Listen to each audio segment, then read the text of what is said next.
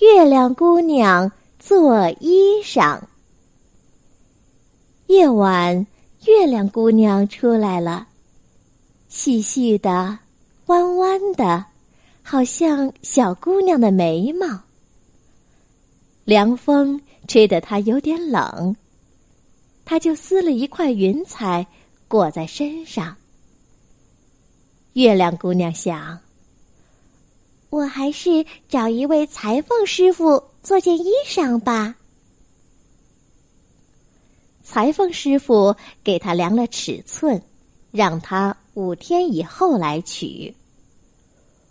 过了五天，月亮姑娘长胖了一点儿，好像弯弯的镰刀。她来取衣裳了。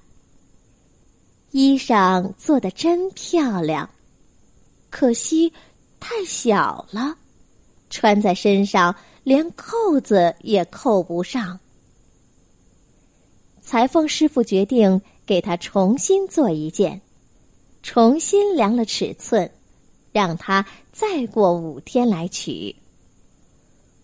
五天又过去了，月亮姑娘又长胖了一点儿，弯弯的像只小船。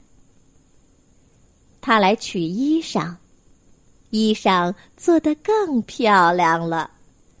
可惜，月亮姑娘连套也套不上。裁缝师傅涨红了脸，说：“我只好重做了。”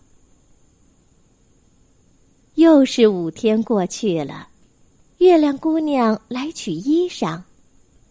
裁缝师傅看到月亮姑娘变得圆圆的，像一只圆盘那样，吃了一惊。啊！你又长胖了。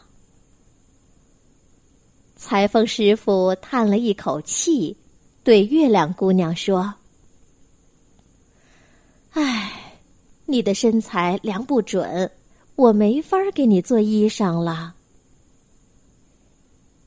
原来月亮姑娘每天都在变化，所以。她到现在还穿不上合身的衣裳。你看，白天太阳公公出来了，他不好意思出来，只好晚上才悄悄的露面。亲爱的小朋友们，今天的故事就讲到这儿了。感谢伊氏娃娃 Joy 中药神奇水友情播出，伊氏娃娃 Joy 中药神奇水。专注婴幼儿湿疹，奶选，妈妈们再也不用担心孩子有湿疹了。